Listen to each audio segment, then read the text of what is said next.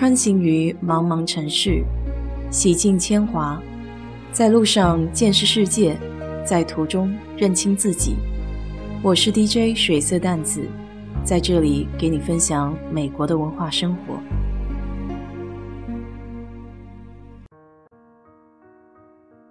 周末的时候，租客联系我，家里的水管爆了，水是从一层天花板漏下来的。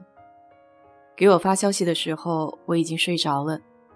第二天早上一起床就看到这个，别提有多沮丧了。他还给我发了一段不是很清楚的视频，想想还是自己过去看一下比较靠谱。于是马上找了朋友问了水管工的联系方式，和师傅联系好了时间，下午三点到五点。结果我在家里左等右等，也不见师傅联系我。快四点的时候，实在耐不住性子，给师傅发了个消息，问了一声。他说五点肯定是来不及了，得六点。回头我赶紧告知租客，时间更改了。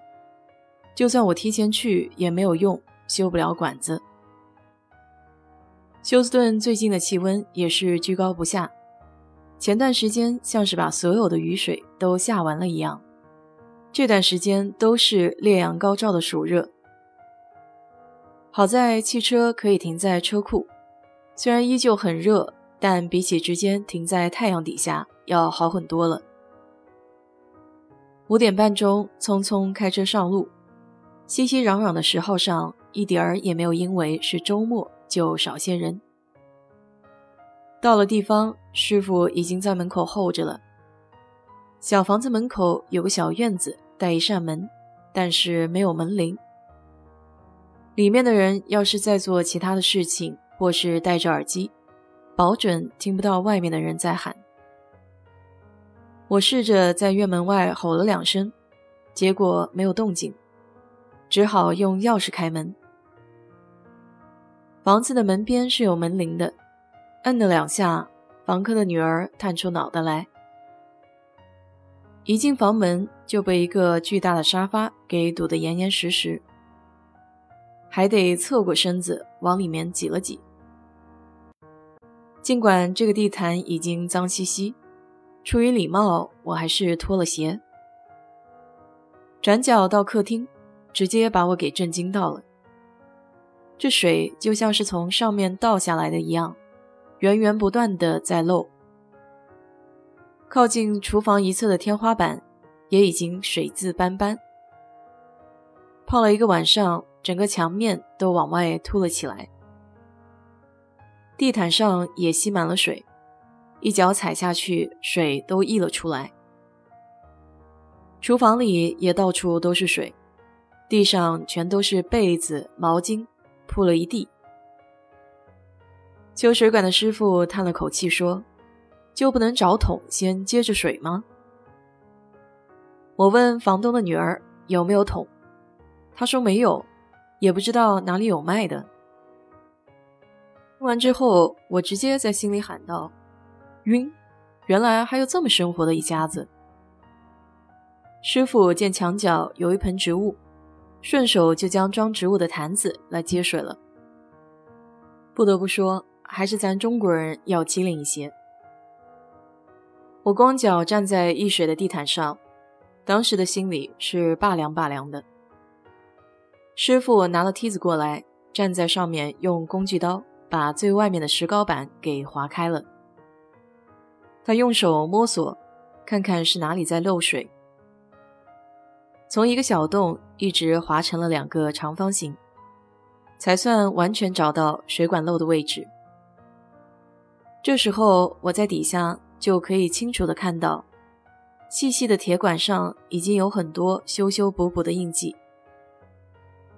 所以买老房子就这点不好，用的都是过时的产品和技术，尤其像这种联排的公寓房，还不能自己做主全部换掉，得按照物业的规定。师傅说，要是在边角最后一间还好办一点。自己可以装个阀门控制水的开关，修起来也方便很多。像我这种中间的单元，做什么都很麻烦，得通知物业。因此，他先用垫片和两节金属片的锁，将漏水的位置暂时封死，起码解决了燃眉之急。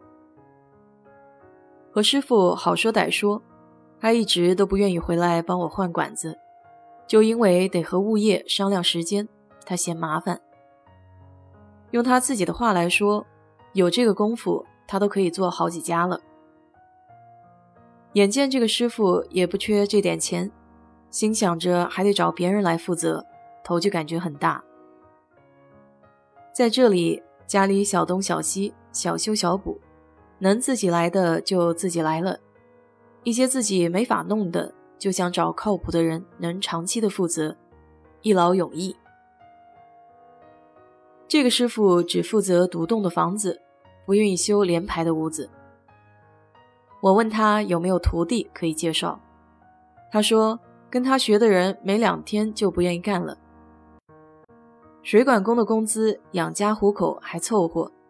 但确实又脏又累，尤其是休斯顿夏天在阁楼上干活，那比洗桑拿还要闷热。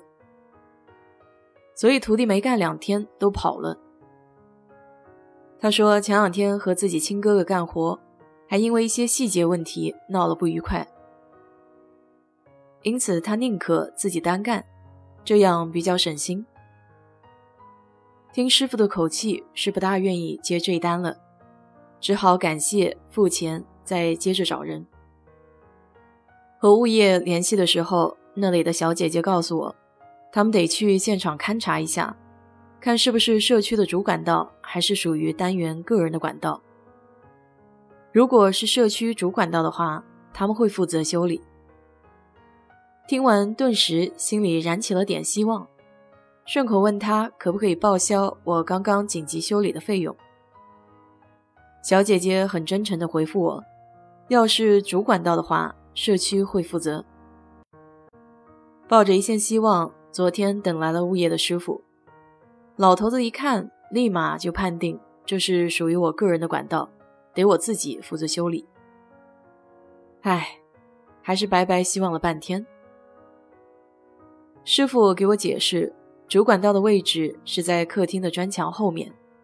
这个漏水的管道是通往楼上浴室的。我问他：“这漏的都是热水，和热水器有关系吗？”老头子说：“这种连排的房子，热水都是全小区共用的。这个小区里有一个很大的烧热水的锅炉。看着开了洞的天花板，虽然难看，但我还是挺庆幸。”能了解到这些和自己屋子有关的基本常识。另外一个水管师傅周末会再去现场看一下，制定个方案给我。因为老头子给我说，小区下周三从上午九点到下午三点都会停水，可以借这个机会换水管。至于到底得花多少费用，目前还是未知数。不过。该来的总会来，现在修好，以后就没有什么问题了吗？这样想的话还是不错的。好了，今天就给你聊到这里。如果你对这期节目感兴趣的话，欢迎在我的评论区留言，谢谢。